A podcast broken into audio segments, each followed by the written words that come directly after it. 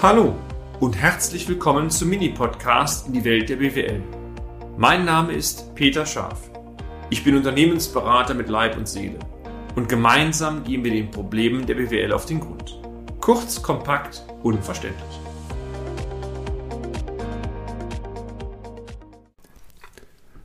Professionelle Kundenbindung Teil 3 oder wie aus einer Schlappe ein Tor geschossen werden kann.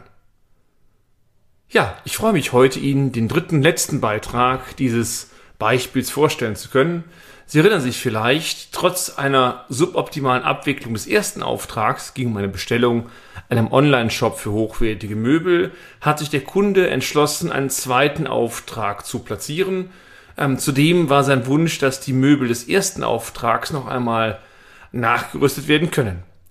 Das Problem hierbei war, dass diese Nachrüstsets für diese Möbel zwar bestellbar waren, aber diese konnten ohne spezielles Werkzeug nicht montiert werden. Ich habe das gleichens oftmals bei Büromöbeln auch. Je nachdem, welchen Hersteller Sie nehmen, sind die Schraubenköpfe und die Verzahnung bewusst so angelegt, dass kein Dritter einbauen kann.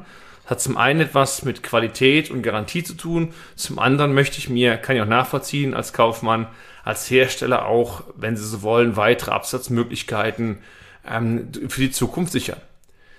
Der Shop hat aber jetzt nicht blind die Bestellung angenommen. Thema, du kriegst Nachrüstsets für mich und du guckst dann später, und um festzustellen, du kannst sie nicht montieren, sondern hat sich aktiv um einen Lösungsweg gekümmert. Er hat die Bestellung gar nicht ausgelöst und überlegt, wie kann er das Problem lösen? Klammer auf, Nachrüstung der alten Möbel.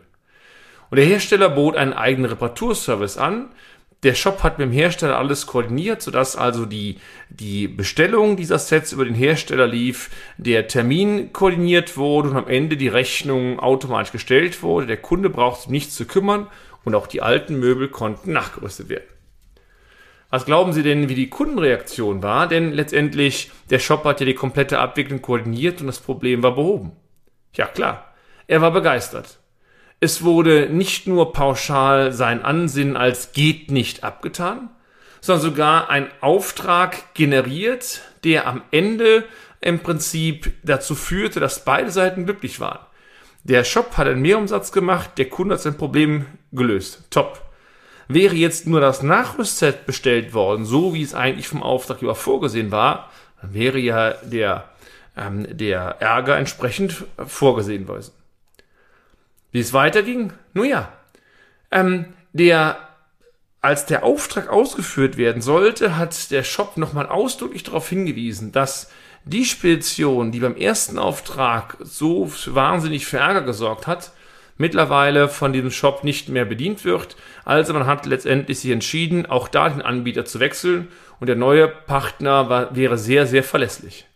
Dann haben wir die Aussage schon bekommen. Spannend war natürlich jetzt zu erfahren, ob diese Aussage tatsächlich stimmte. Und klar, der Auftrag ist perfekt abgelaufen. Die Möbel wurden termingerecht geliefert. Gut zwei Stunden vor Eintreffen hat der neue Spediteur auch sich telefonisch gemeldet. Es konnte also eine konkrete Uhrzeit ausgemacht werden. Prima. Also auch der zweite Auftrag wurde erfolgreich abgearbeitet. Es fehlte nur noch die Montage dieser Nachrüstsets durch den Hersteller. Und siehe da, in der gleichen Woche gab es auch einen Anruf des Kundendienstes Herstellers. Es wurde ein Montagetermin vereinbart, der auch eingehalten und die Fachkräfte kamen, es waren zwei Mann, die Möbel wurden montiert. Das ganze Spielchen in einer guten Stunde abgeschlossen. Termingerecht, fachlich, qualitativ hochwertig, top. Kunde war, ich sollte es anders sein, begeistert. Wäre ich übrigens auch und Sie, meine sehr verehrten Damen und Herren, ich kann mir keinen vorstellen, ähm, der da nicht zufrieden wäre bei so einer, äh, bei so einer Auftragsabwicklung. Die Reaktion des Auftraggebers, ja, er hat zum einen eine sehr ausführliche Rezession in der bekannten Form an den Shop geschrieben. Sinngemäß, beim ersten Mal habe ich mich total geärgert, beim zweiten Mal top. Obendrein wurde auch noch in allen Internetforen, die es so gibt, wo dieser Shop tätig war, entsprechende Rezession gelegt. Quintessenz, ist das nicht ein Wahnsinn?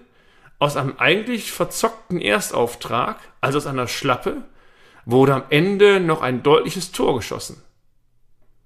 Was denken Sie denn? Wird der Kunde, würden Sie wieder bei dem Shop ordern? Aber sicher. Und ich bin sicher, dass Sie später auch mit Spezialwünschen an den Shop kommen. Und genau das ist die Möglichkeit aus einer betriebswirtschaftlichen Sicht auch Erträge zu generieren, weil eine Leistungskompetenz angeboten wird, die nicht jeder darstellen kann. Das bloße Möbelstück, das ist, meine Damen und Herren, in aller Regel austauschbar. Quintessenz? Reklamationen sind grundsätzlich nichts Schlechtes und ein persönliches Gespräch mit einem Kunden, mit Ihren Kunden zu führen, wenn es Dissonanzen gibt, ist durch nichts zu ersetzen.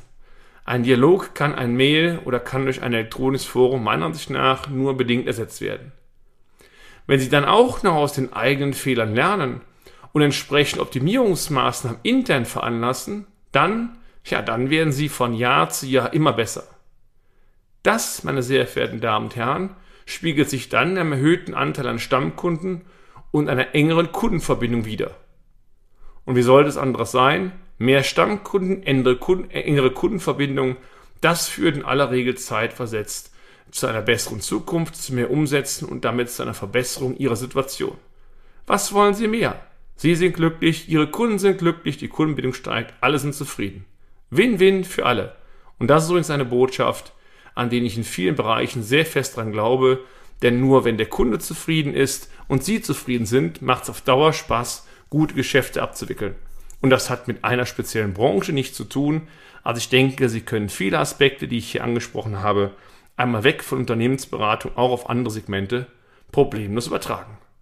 Gerne, meine sehr verehrten Damen und Herren, bis zum nächsten Beitrag. Bis dahin, tschüss zusammen. Und damit sind wir auch schon am Ende des heutigen Podcasts. Haben wir Ihr Interesse geweckt? Fein. Dann besuchen Sie uns doch einmal auf unserer Homepage unter www.scharf-office.de und schalten Sie auch beim nächsten Mal wieder ein auf eine kleine Reise in die Welt der BWL. Ihr Peter Scharf.